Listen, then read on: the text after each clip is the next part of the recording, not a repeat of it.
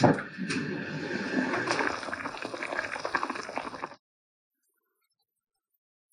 迎光临吃里扒外。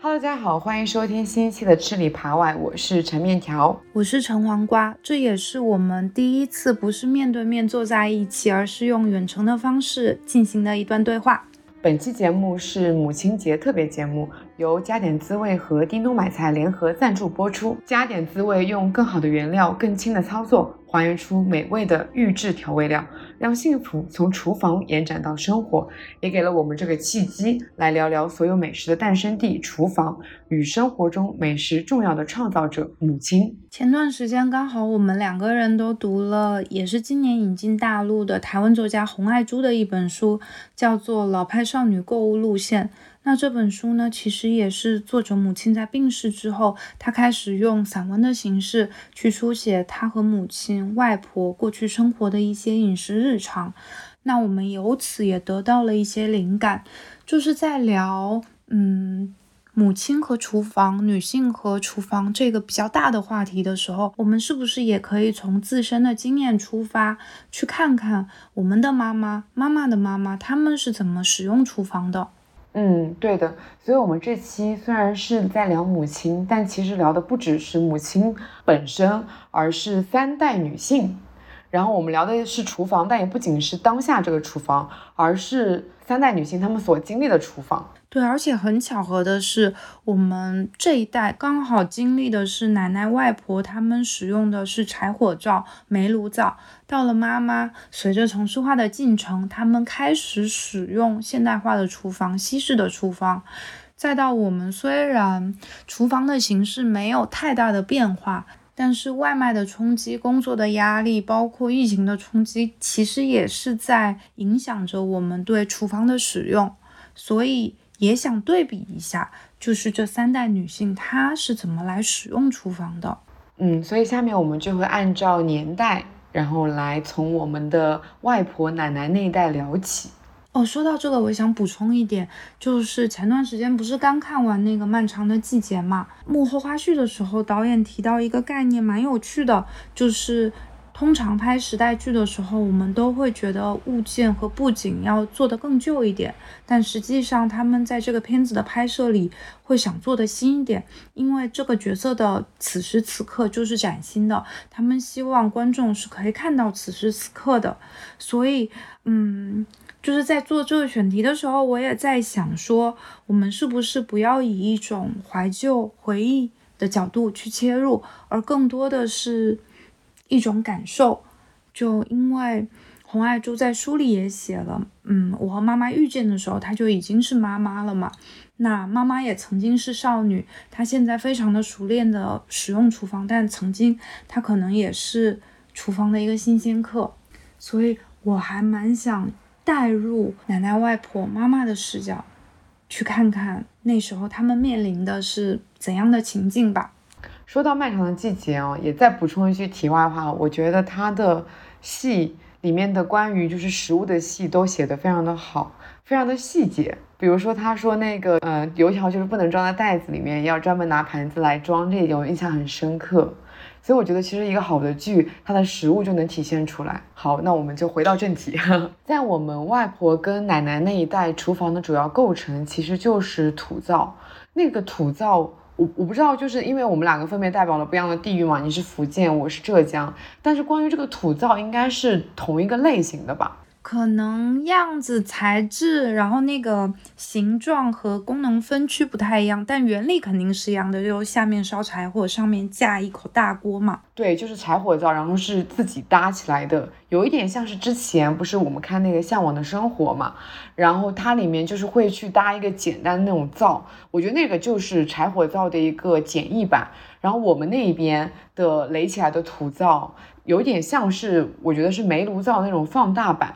因为它也是有两个那种双炉的，然后背后是就觉得它像是一个怎么说堡垒一样的，然后后面是烧柴的，前面是炒菜的。那你们家那个柴火灶是大锅吗？我记得我奶奶那个柴火灶上锅超大，超大，两个锅都超大。而且我觉得最神奇的是，它那个柴火灶的功能比现在还要齐全。因为我们现在的煤气灶可能就只有两个烧火的地方而已嘛。但是我印象很深刻，我们当时的柴火灶中间还有两个洞，那两个洞是用来烧水的。好妙，就是嗯，炒菜的同时那个水也能烧开。对，就相当于它一个台面上有四个炉，两个两个大炉是用来炒菜蒸饭的。因为当时就是不管是蒸饭还是炒菜，也没有别的工具，全都是用这一个炉来完成的。然后还有就是烧水，这样子你随时就有热水可以加到菜里面一起一起炒这样子。因为要做这个选题，我突然回忆起来了，我很小的时候是有用过这个柴火灶的，然后我是负责看火的那一个人。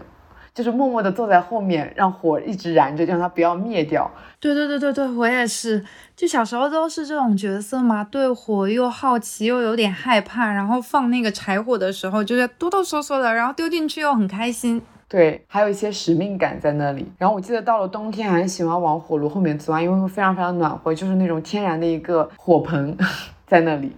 然后还是有时候还会丢那个红薯进去烤。嗯。其实我对柴火灶更具体的印象是在工作之后，因为美食拍摄的时候会遇到嘛。但嗯，在之前小时候，因为那时候呃我爸妈已经迁到泉州市区里了，所以是每周末回去一趟老家，所以对我奶奶那时候的土灶只是有一个非常模糊的片段。比如说我印象中奶奶的厨房非常的昏暗。所以去烧柴火的那个人脸就会被映出高光啊！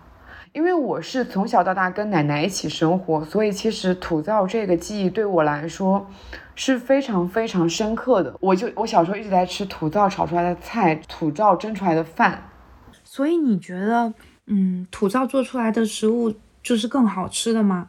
因为我觉得会有一种这样的叙述，就是柴火灶烧的东西就是更好吃。就像我们以前去拍摄的时候，就一冲到人家家里就问说啊，那如果拍摄的话，你们家有土灶吗？然后问多了之后呢，也觉得非常的可笑。就是土灶拍起来确实是好看，它也带有一种怀旧的感觉，但我们好像还一直有一种土灶迷信。对，现在还有一些食物会标榜自己是柴火灶，然后做的什么食材，然后就可以成为一个卖点。但我印象里面会觉得用大锅煮的饭其实一般，因为它通常会很难掌握好那个水，所以它其实很说很多很难，而且很难控好那个火，所以其实很多时候煮出来的饭可能会偏干，但是。用土灶一定能煮出来非常好吃的锅巴，这是肯定的。我每次都是那种，嗯，就是吃饭吃到最后要留一点点胃，因为我要吃锅巴，然后还会把锅巴当成一个底，在上面加加上菜，就是锅巴就菜吃啊。锅巴真的好好吃，对它，因为它是一个非常完整的、非常大片的锅巴。因为我们家可能随着土灶的一个，就随着其实是我们家其实是随着房子的。拆，再加上重建，就把土灶这个东西一起拆掉了。但是我们家现在依然会用柴火灶，就是在每年过年过节的时候，我们买了一个那种可移动的柴火灶，它只有一个炉，然后就是整个看起来比较现代化，但它保留了三个地方，一个是烟囱，一个是柴火，一个就是大灶。然后它现在主要的功能就是充当一个蒸笼，因为它也可以一次性蒸非常多的蒸菜。我们那边就是很流行吃蒸菜嘛。哦，你说的这个，我去年在宁波的四明山有看到，他们就是用这个灶来做油焖笋和盐烤笋。那你觉得做出来会特别好吃吗？没有比较哎，就那个当下就觉得很好吃。那我奶奶就是那种现在依然很迷信。嗯，就是烧煤、烧柴的灶，她做出来的东西就特别好吃，所以我们家才有那个柴火灶。一方面可能是因为就是蒸笼，一方面就是因为家里面比较迷信，就觉得他可能做出来的蒸菜会特别好吃。然后还有就是我奶奶特别特别喜欢用烧煤，就是那种煤炉，然后在上面去炖东西。她现在依然会觉得，就是她需要长时间的去炖煮某一个食物了，就一定要起一个煤炉，然后在那边不停的炖，不停的炖，要慢火慢煮，温火慢煮。就因为我现在就是可能可能一段时间才回去一次嘛，然后我回去，她就想给我做点好吃的，就想说那得炖个猪蹄补一补吧。炖个鸡补一补吧，对吧？然后他就会把那个炉灶给搬出来，因为那个炉灶一般都是要叠两个煤饼的，然后中间要不停的去换那个煤饼，煤饼大概烧一段时间以后就会从黑色慢慢的变成白色，就会风吹吹就能散到那种状态，然后就是要不停的换，不停的换，炖上几个小时的那种。感觉煤炉也变成了奶奶在表达爱的一种方式。对他就会觉得。可能为它花费了很多的时间，这个食物就会变得更好吃。我自己的体验确实是的，我觉得原理是因为它它一直在用一个非常温和的火，因为煤炉的火其实不会不不会非常非常的旺。然后就是会可以慢慢的去延长它那个炖煮的时间。嗯，对对对，很多小火炖煮的时候，厨师都会强调说你要保持那个水将沸不沸的状态，然后一直慢煮着。嗯，然后我印象很深的是，我觉得我吃过最好吃的茶叶蛋，就是我奶奶用煤炉灶就是煮出来的茶叶蛋，真的会特别入味。因为其实茶叶蛋这个东西在市面上很多，感觉都是。它只有茶叶蛋的表壳，但是没有，实际上没有茶叶蛋的味道，就里面的味其实非常欠缺的。但是我觉得奶奶可能会花更多的时间，然后也会把它拿出来，再把它敲出裂纹，再放回去煮，这样子就感觉就是我真的为它花费的时间，它就会变得更好吃，真的很入味，就是入到一直一直到内心的那颗黄，它都是有茶味的。然后奶奶一般就是用那个煤炉灶以后。就是它最后一步，就是会有留一点点的微火用来烧水，就是感觉是一点生活的智慧吧。那你们家是几个人吃饭呢？嗯，因为我们家其实不是一个特别大的家族，像小时候的话，就是可能就是我们一家四口，奶奶，然后还有我，还有我爸妈一起。然后有一段时间是我跟我奶奶两个人一起生活，所以就只有我们两个人一起吃，所以我印象会特别深刻。但是奶奶从来没有做过非常大型的菜，除了就是比如说过年过节的时候，有很多人来家里面，然后她的女儿们，就是我的姑姑们也会一起帮衬着。那时候奶奶其实有点像是，更多是有点甩手掌柜的感觉，因为可能像是家里面的其他女性，我妈还有那些姑姑，就她的女儿一起支撑起了这个厨房。所以我的记忆里面没有说我奶奶一个人去做很多菜的这样一个。记忆，他更多其实是在迁就我的口味，因为我就我跟他就两个人生活嘛，然后我奶奶是一个什么都吃的人，然后我是那种很挑食的人，他又不会强迫我去吃什么东西，所以其实，在那个时候，我们更多厨房里面就是我说了算。我之所以会问这个问题呢，就是我们两家的情况还蛮不一样的。在我的印象里，奶奶的厨房通常人都是很多的，因为我的姑姑也比较多嘛。姑姑们一来，奶奶好像就更忙了。然后你刚刚说，呃，你们家是姑姑一来，奶奶就变成了甩手掌柜，但我们家就会变成奶奶就成为了这个厨房的厨师长。只是呢，大家做事是没有什么准则的，就是眼里有活，靠一种默契，哪里缺人就立马补上了。但他还是需要有一个人做定海神针，去在必要的时候做一些组织的工作。那这一步就是由奶奶来完成。然后第二个呢，就是嗯，闽南的厨房通常它也会和。嗯，非常多的拜拜活动相关嘛，像春节的时候，然后我们这边是正月十八会轮到我们那片的佛生日，然后七月半呐，或者家里的人有特定的生日，小孩过十六岁，大人过六十岁，包括还有一些红白喜事等等等等等等。哇，能想象想象一下那个场景，感觉很热闹。那这些时候，厨房的地位就超级无敌重要了。那奶奶呢，又是那个核心人物。我奶奶她是那种很精瘦、比较干练的那种形象。那年节所需要的糕果、龟果，我们还有做那个龟儿条，然后鸡卷、芋圆、炸物，嗯，这些东西做起来可能都像李子柒视频里，你要从那个最初的源头开始出发，然后经过了漫长的旅程才会抵到最后的成品。而且供奉给神明的这个贡品还要很好看，每一个你还要盖上那种红色的印章，这里面的繁复程度是我们到现在都无法理解的。然后像做碗糕吧。它就需要，就是你带着米先去磨好米浆，然后在适当的时候加那个酵母发酵。而且我不是之前说过吗？泉州的那个碗糕讲究的是一种将发未发，就像发糕一样，它的顶上呢是要绽放出一个小花，裂成四瓣，它是要开花的。但是它的内里切开呢，却有那种蜂窝煤的组织，所以它非常考验，就是你。发酵的程度啊，还有你发酵的水平，而且呢，就一天这样流程下来，蒸碗糕的时候都是在晚上。我印象里就是那个时候，奶奶就很严厉，小孩子是最好不要进厨房的，而且不要说话，他会害怕说你说话了，然后影响这个碗糕的开花的那个过程，然后这个是要跟运势相关的。那感觉就是大家庭和像我奶奶小家的溺爱的，就是完全不一样的思路，不一样的那种发展。嗯，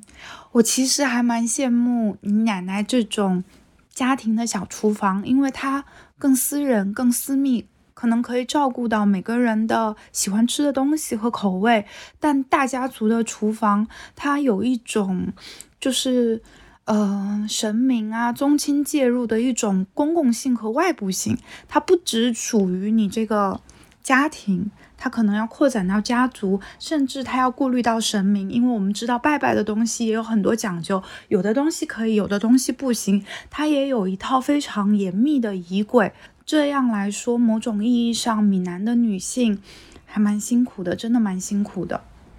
我觉得就是因为我们家永远都是人没有那么多，我跟奶奶两个人一起生活，所以我印象里面小时候家里面的饭剩饭其实都蛮多的，就是我指的是饭哦，因为可能土灶他每次会做很多，然后就是感觉我们两个吃有可能可能吃一半还会剩一半，所以我奶奶的蛋炒饭特别好吃，因为第二天我都要吃蛋炒饭的当早餐。啊，这么说，虽然以前那个时候已经有了冰箱了，但是奶奶通常还是会把一些剩菜剩饭放在一个小橱柜里面。我们家是那种红木的柜子，然后它外面会用那种细密的网封起来，然后隔绝苍蝇。然后你去拿菜的时候，就是双开门，打开柜门，然后拿出菜来。嗯，但是就是我奶奶经常会做很多那种不需要放在冰箱里面，也能放很久的咸菜，就是像家里面所有的咸菜、还有雪菜、干菜，全都是她自己做的，她一个人完成了所有的，就是整个家庭的一个份额，因为她每次会做很多，然后除了一部分留，也就是。留给我们这个小家吃以外，他还要把其他的分给他的子女的家庭。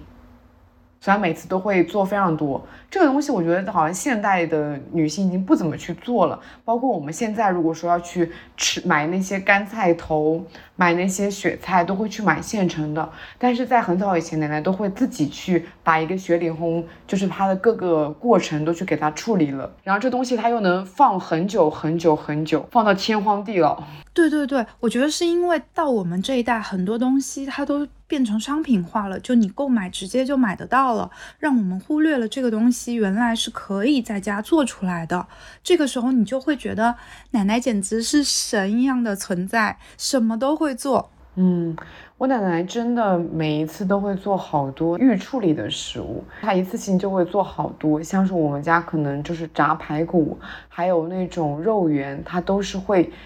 一次性做很多，然后把它们分批给冻起来，我觉得就还挺费时间的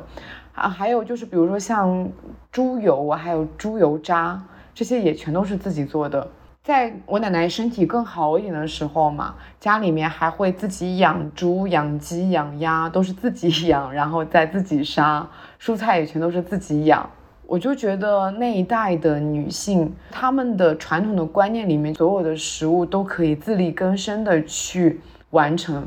因为我觉得我之所以没有她嫁大家庭的那个记忆，是因为我跟她生活的时候，我们这个家里面的亲戚他们都已经各自成家了，像我的大姑、我的二姑、我的小姑，还有我的大伯，他们都已经结婚有了自己的家庭了。然后我只能从我爸爸小时给我的一些，呃，可能追溯里面听到说，我奶奶在他们还小的时候，要一个人就做很多人的便当，因为那时候他们要上学嘛。但是我跟他一起生活以后，他的记忆就是只有他做我的一做我们俩的食物，但他的观念还是就是说，所有的食物都可以自己动手，多么费时间都是他应该去做的事情。我觉得他就有这样一个观念，所以他现在也会依然去用煤炉灶。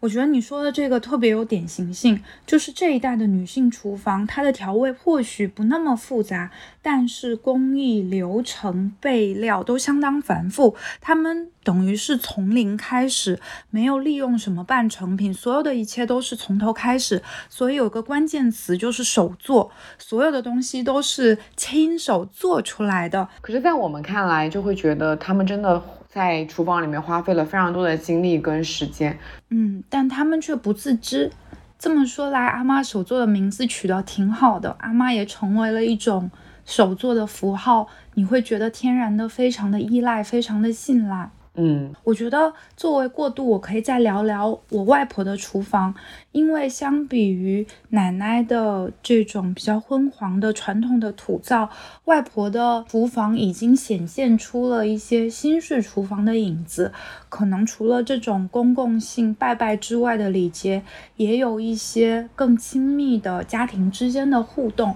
那我记忆以来，外婆的。房子就是他们已经从主宅迁出来了，然后是有一栋属于自己的两层的小楼。那整个楼就是南洋建筑的风格，一楼铺的是红砖，二楼铺的是花砖。那一进门的右手边就是厨房的位置，厨房一进去呢，会有一个比较新式的土灶。我妈回忆说，好像。后来是烧煤的，但它的制式还蛮像土灶的，它更小巧，然后铺的是瓷砖，它的边上会有一个小小的煤炉灶，是专门用来烧水的。对过呢是一个烧液化气的煤气灶，那时候也属于比较早用到这个煤气灶的家庭。然后因为我外公又是动手能力很强的人，所以嗯，那个锅盖啊、锅啊、勺啊，它都有专门存放的收纳的空间，整个给人的感觉。就是明亮通透、井然有序。那呃，外婆做的菜也是偏稍微更创新一点、更日常一点，有很多都是这种小锅小炒的菜式，也会用到一些南洋的调味料，比如说咖喱。但是整体上呢，这个厨房还是很热闹的，因为过年的时候就是所有家族的人聚集在一起嘛，当然也都是。女性的亲属，我的舅妈们，我的妈妈，他们就会聚在一起，一起帮外婆烧菜。那我和我姐也会凑合进来。以前不是大家都看那个春晚嘛，我和我姐就一边看一边嗑瓜子，然后那瓜子仁就嗑了一小碗不吃。等到快要零点的时候，女性们就开始进入到厨房准备零点的一些吃食，像榨菜果啊、甜果啊这一些小小的点心。我和我姐就会在那个烧水的煤炉上炒我们俩的瓜子，小火慢炒，然后一口气把它吃掉。哎，我听你的描述，觉得特别的羡慕，因为我好像没有那种特别大家庭、特别大家族所有的那种厨房的记忆，感觉特别特别的热闹，因为它就是很生动的那个画面在眼前的展现，让我想到了那个《饮食男女》的开头。虽然那个厨房里面他是一个人完成了所有的那种食物嘛，然后整个工序在井然有序的进行，我就觉得它整个画面感觉很有张力。然后我感觉在你的那个描述里面，不管是你外婆还是说你奶奶他们所主持的那个大家庭的厨房，它都特别的有张力，特别的有活力。然后到了妈妈这一代，其实，嗯，可以，我觉得妈妈会变得轻松一点，他不再以大家为单位了。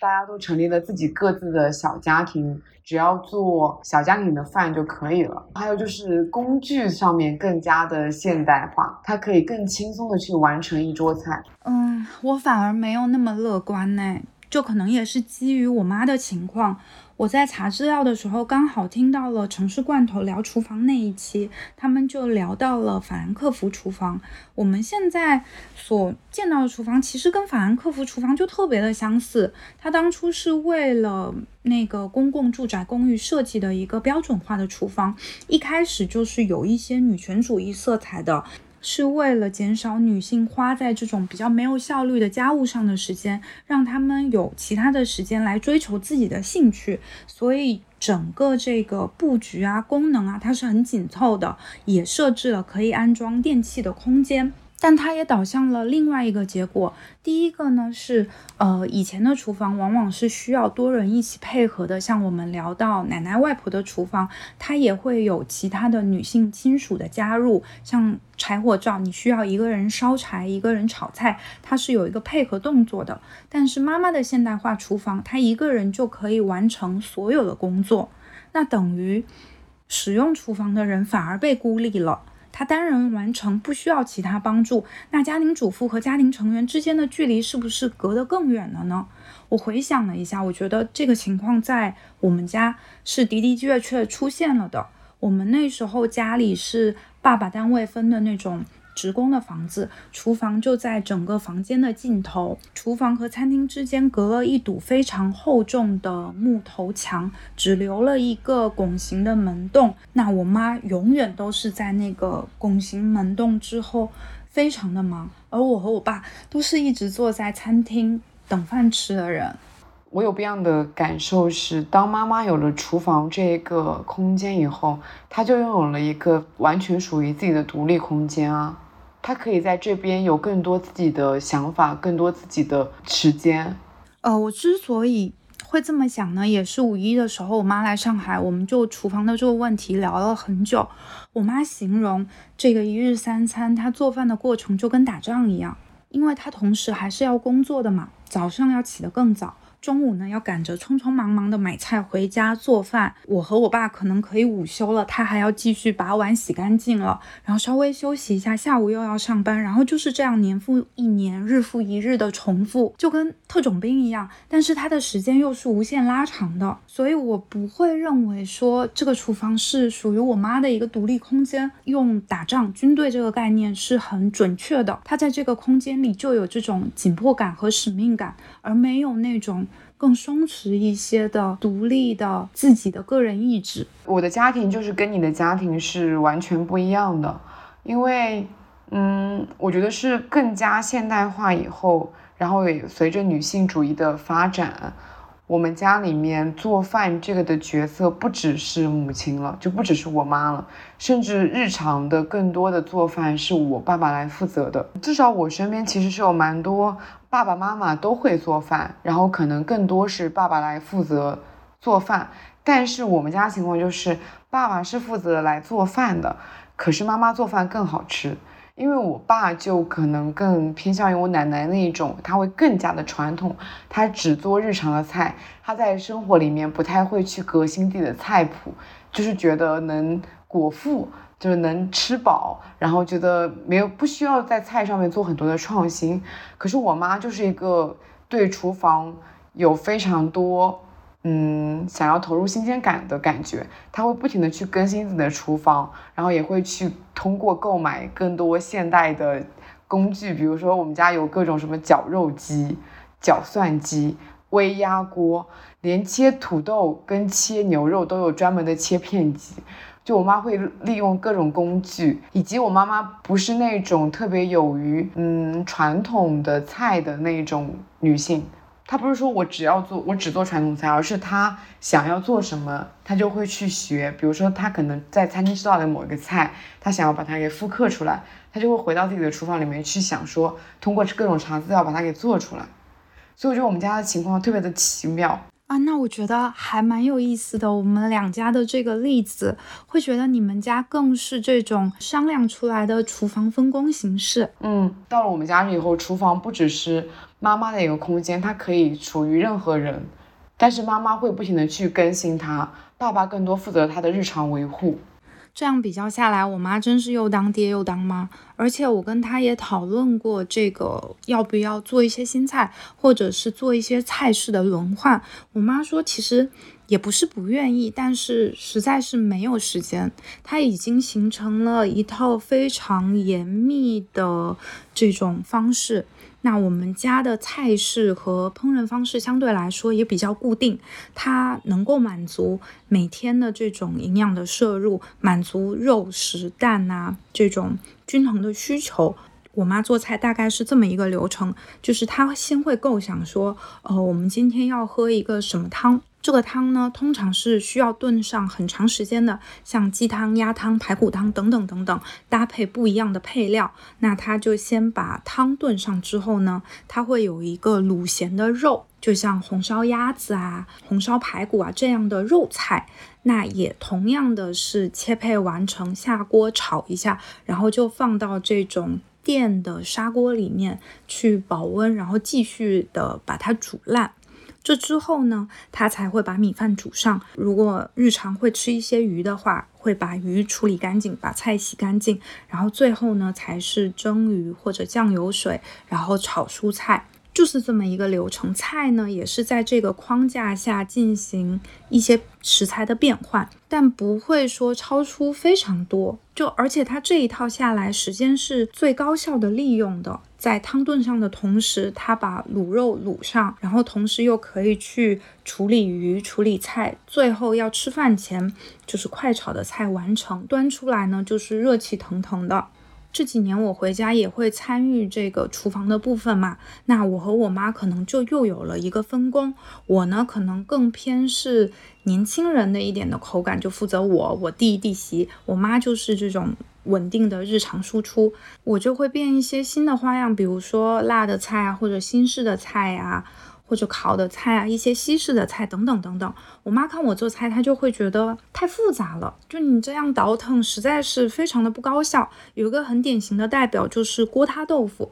锅塌豆腐其实做出来，你不觉得它是一个很复杂的菜，对不对？但是去分解它，它的确不属于我妈的这个方法论的体系之内的。你豆腐拿回来，你要先切，切完之后呢，焯水，焯水的同时，你要打散鸡蛋，准备一盘面粉。烧热油锅，裹上面粉、鸡蛋，下油锅去煎炸，然后再调一个像酱油、蚝油、水啊，一个料汁去煮，盖上盖焖炖之后，最后勾芡，一整套流程下来，我妈烦死了。就说这太复杂了，而且最后比如说剁一些小葱再撒上去，我妈说这个步骤她一点都不会去讲究的，她完全没有时间去考虑说这么多工序的菜。那像我春节的时候还做过一个三色蛋，我妈也觉得不可理喻，就是你这蛋黄蛋白还要分开蒸的时候还要就是先蒸一部分，然后再倒蛋液再蒸一部分，这个完全不行，太不现实了。哎，我觉得你妈妈会很像一个，嗯。一种武功，一种派别的掌门，他就是自己写了一本心经，然后那个心经里面会跟你讲说，你要先研修什么，然后再有哪些招式，最后要回到一个什么样的一个境界，感觉特别像创造了一套自己的方法论出来。你这么说呢？我妈其实也会做一些复杂的菜，比如她非常拿手的猪肚蛋。猪肚蛋呢是要把这个猪肚清洗干净之后，然后要打十几个甚至二十个蛋，把蛋液打散了之后灌到猪肚里面，用绳子缝上，然后加排骨啊、清水啊一起小火的焖炖。那你这样切开猪肚之后，就是猪肚的皮又带有那个控蛋嘛，非常的好吃。我妈就不觉得这个东西麻烦哦，因为它是符合她方法论的。洗一洗，最多就是多一个灌蛋的那个流程，下面就是炖上就好了。炖的时候，她又可以做其他的菜了。我觉得妈妈就是对自己熟悉的菜，不管怎么样都会觉得非常的快速，因为她已经就是闭着眼睛，根本不用任何动脑就可以把它给做出来。可是，在面对新的菜的时候，就会觉得它很复杂，它需要花费很多的时间，而且它有失败的可能性，对吧？我觉得你们家厨房就是非常的明确分区，妈妈是一个区，然后年轻人是一个区，而且你们的妈妈是一个非常强的高效率的时间管理者。嗯，当我现在听到高效的时间管理者，就会更心疼我妈，因为我觉得就像我们的一种叙述叫做妈妈的味道，但是不是哪一天，就像你说的，呃，我们的前缀不再只是妈妈，而是我们这个家的味道，它可以是属于任何人的，可以是爸爸，可以是妈妈，也可以是我。那是不是妈妈才真正的解放出来了呢？就在我妈这个位置上。因为现在又有了小侄子，他又恢复到了他前面说的那种打仗的状态。我觉得他在这个厨房的空间内是一直存在的一种压迫感和限制感的，就不像你妈可以真正的在其中得到这种烹饪的享受和快乐。嗯，所以你才会觉得你的妈妈在厨房里面其实是没有那么自由的，就会觉得她好像被困在了厨房里面。我觉得我们的整个家庭的情况不一样，然后妈妈情况也不一样。我的妈妈可能一方面她会更加的年轻，所以他也会愿意去更多尝试新的东西。然后其实还有一个原因，我跟他聊嘛，他说其实嗯有一个节点是因为他的妈妈去世很早，就是我的外婆去世的非常早，在他还不满二十岁的时候，他的妈妈就去世了。所以他有经历到一个在妈妈去世前，就是妈妈做什么，他要吃什么的一个阶段。然后在妈妈去世以后，他开始学做饭，但是他已经那时候太年轻了，他没有传承到任何来自上一辈的做饭的技能，所以他就只能自己学着怎么去做饭。然后怎么去学呢？在那个年代，学做饭这件事情是要去书店里面去买菜谱的。他会选择要么在书店里面就是翻菜谱，然后把一个菜怎么样怎么样做记下来，然后回家去把它做出来，然后要么就是把菜谱买回来，然后在家里面翻。所以我小的时候我记得很深，就是我们家每次搬家都会伴随着大量的菜谱书。所以他中间其实有一段短暂的是为自己想要吃什么而做什么的一个阶段，非常的自由对他出来说厨房。然后到有了我之后，他开始就是整个厨房又开始变成了以我为中心。他变成了，如果我想要吃什么东西，他会就会去学做什么东西。在这个时候，他的学习的方法又发现了一些改变，因为时代进步了嘛，他不需要再去书店里面 买菜谱了，直接百度，百度说某一个菜怎么做，然后。就就会跳出来那个做法，然后到现在他就会直接去一些视频的，对他现在主要就是用抖音、快手，就会跟着视频去学做菜，非常的时髦啊！你刚刚提到外婆，我突然想到，我有一个点想跟你讨论。这次五一，我和我妈其实也聊了很久这件事情，就是我外婆也算是做了一辈子的饭菜，掌管着厨房，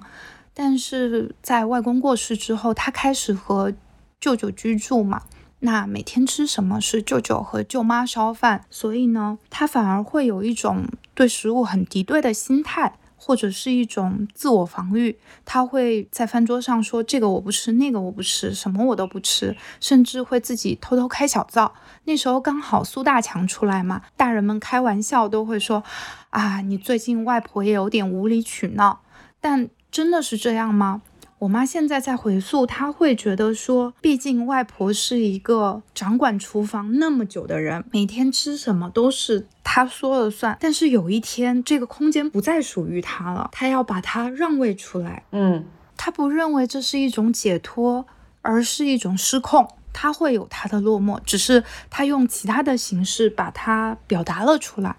你让我想到了《一九八八》里面。鲍女士她不是离开了几天，然后他家的那三个男人就把家里面搞得一团乱，这也是符合他心里面预期的。结果在他回来之前，发现他们三个人都吃得很好，整理得很好，一切都没有问题。他其实反而陷入了一种落寞的情绪里面啊，就是那种被需要的感觉。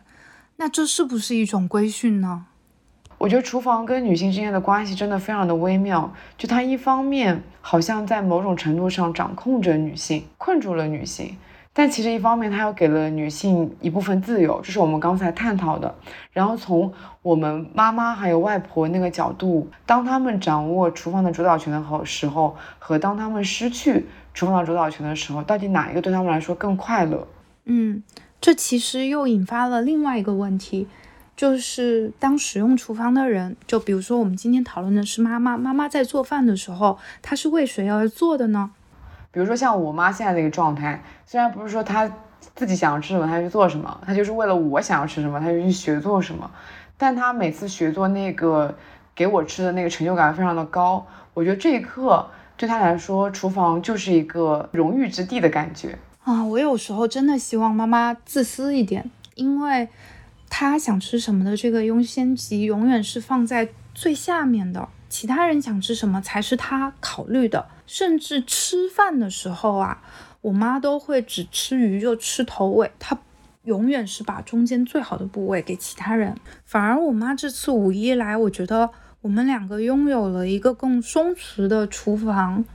就她做她想做的，我做我想做的，那她也勇于尝试一些新的口味，比如朋友送了那个。柠檬甜馅的甜甜圈，我本来会觉得说他会不会觉得这个太油太腻，或者柠檬甜馅太酸太甜，但结果我妈吃完了之后，她说好好吃。尝试了一些新的调味料啊，像寿喜锅啊、麻婆豆腐什么的，我发现其实妈妈也不是那么恪守成规，只是他可能有一个假想，就是我觉得你吃什么更好，正因为我拥有了厨房的主导权。所以我更希望对你好。其实都不是说他们一定要恪守成规去做传统的那一套，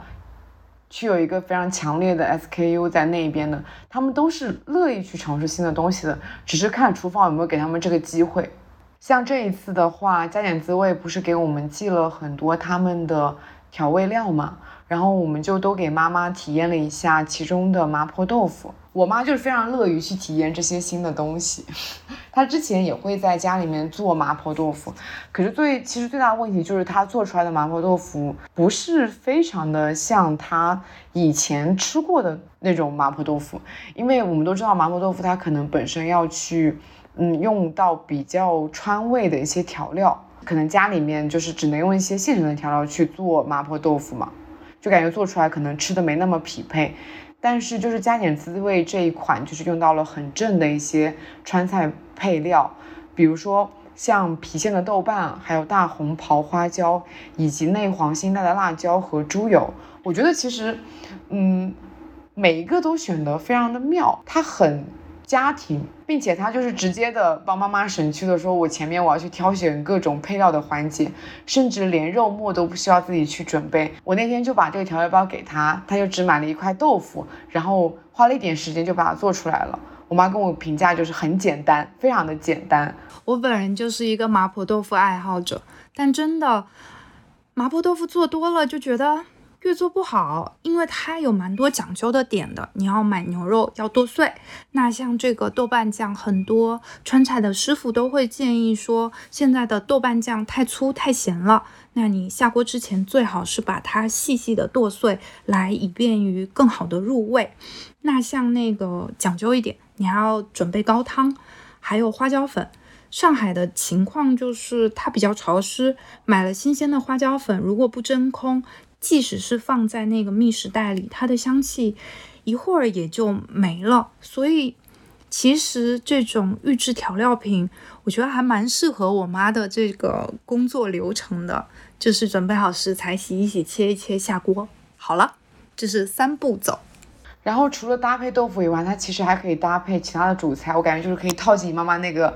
那个流程里面，然后把其他的就是配菜换一换，它又可以变成一个新的菜。感觉给它创造了更多的新鲜的感觉。我觉得加点滋味，他们有一个整个就是家常小馆的系列哦，其实都蛮适合妈妈的。因为我感觉像妈妈他们整体来说口味还是偏中式一点嘛，就是不会像我们这样子就会去接接受更多的西式的口味。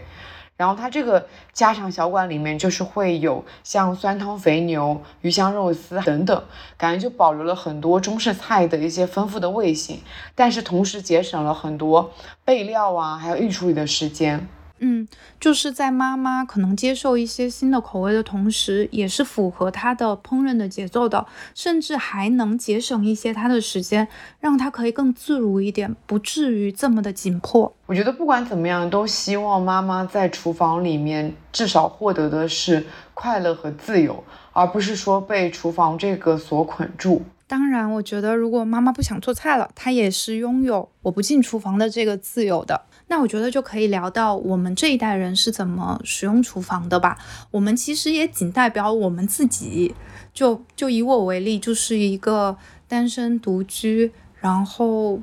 离开了家乡，自己在外租房的一个状态。所以，我使用厨房相对来说就会变得很自由。我们现在说很多年轻人都不做饭了，那这其实也是一种选择。厨房可能也正在变成。这个选择本身，烹饪可以是一种兴趣爱好，而不是日常的刚需。因为强大的餐饮外卖也正在改变着我们这种烹饪的形式，更自由的状态吧。想吃吃，想叫外卖叫外卖，复杂的也做，简单的也做，想糊弄也会随便糊弄一下。然后想做特别复杂的招待朋友的家宴也会做。我觉得最大的原因是因为我们脱离了家庭，我们。不管怎么样，离开了家庭这个语境，独立的生活，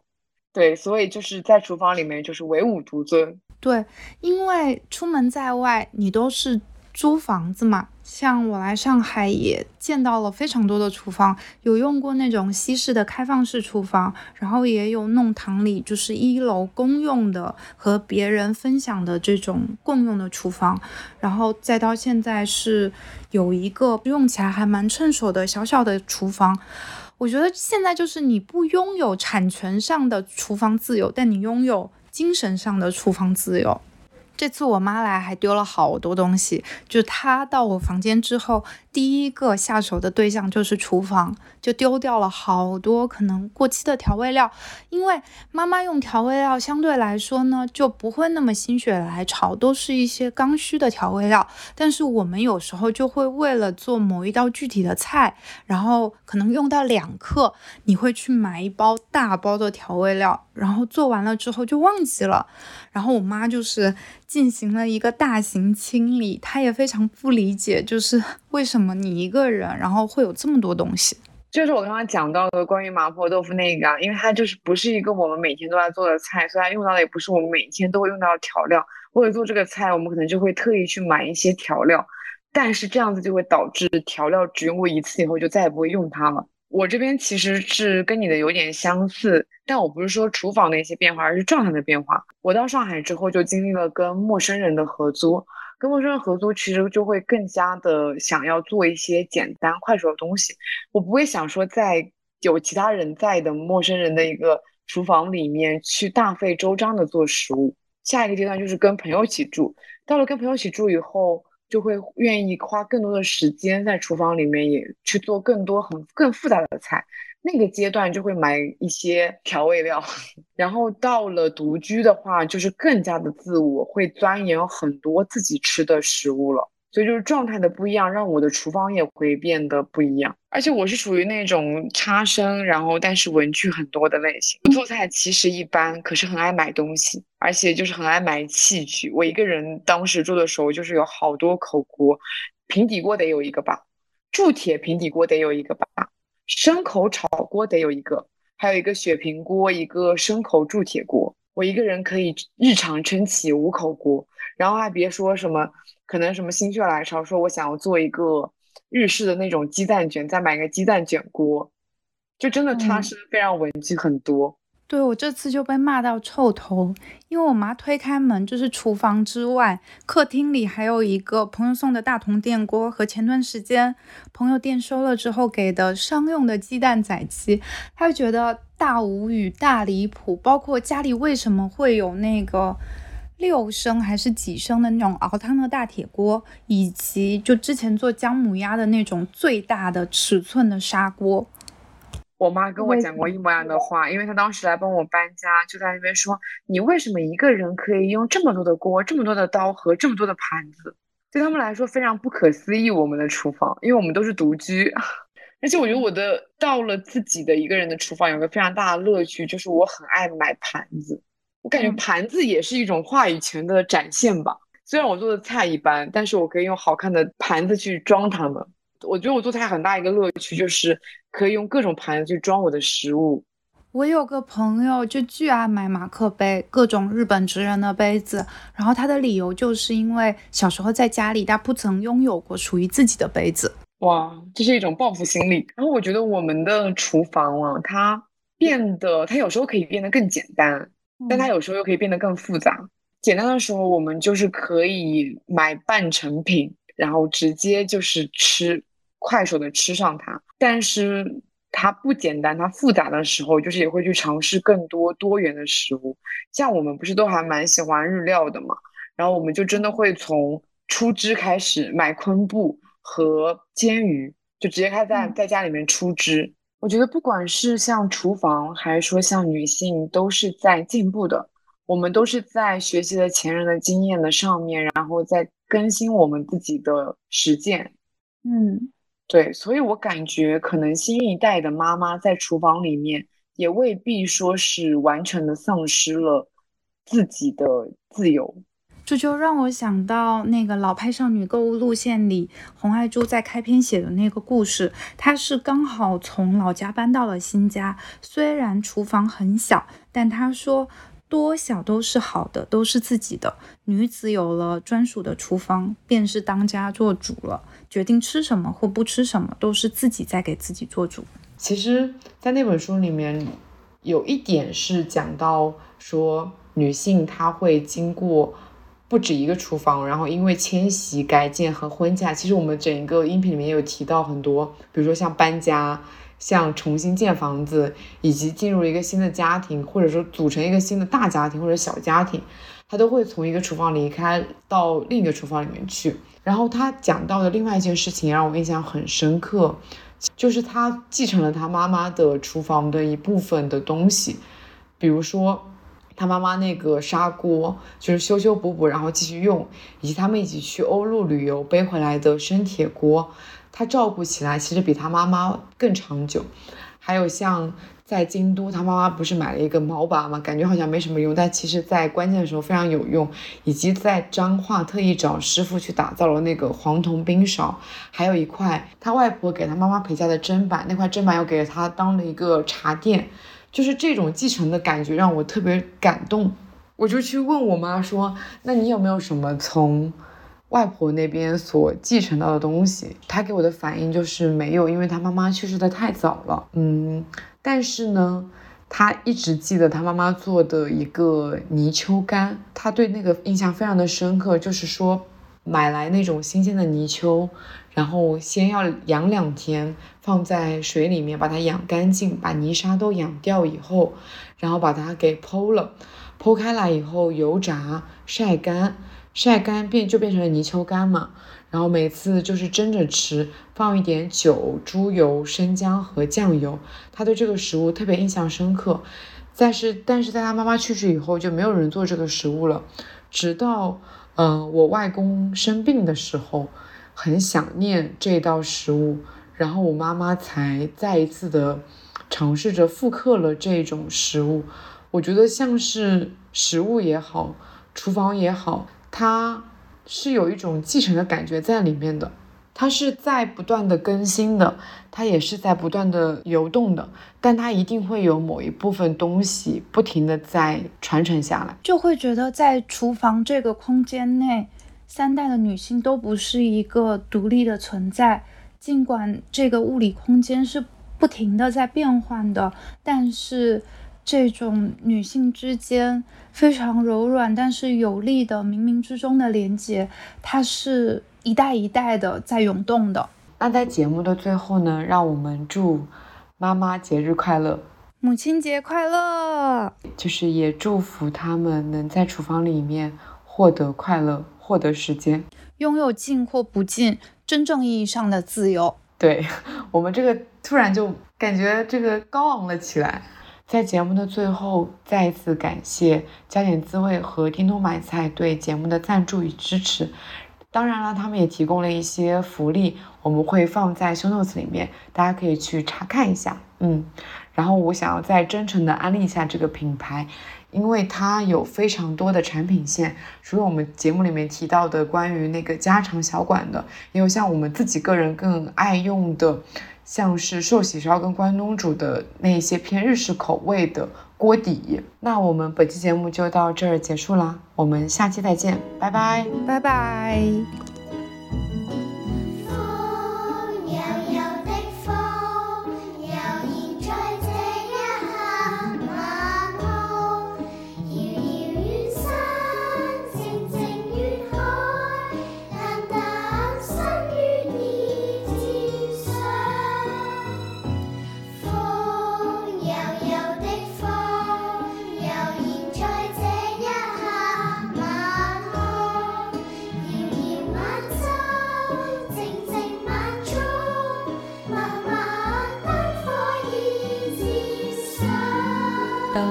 青菜鹹如瘦肉，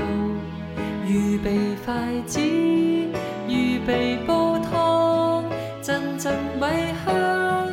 預備你喜歡的撚手菜。吃里扒外別見怪，逢三逢四上線來，走過路過不換台，拜拜。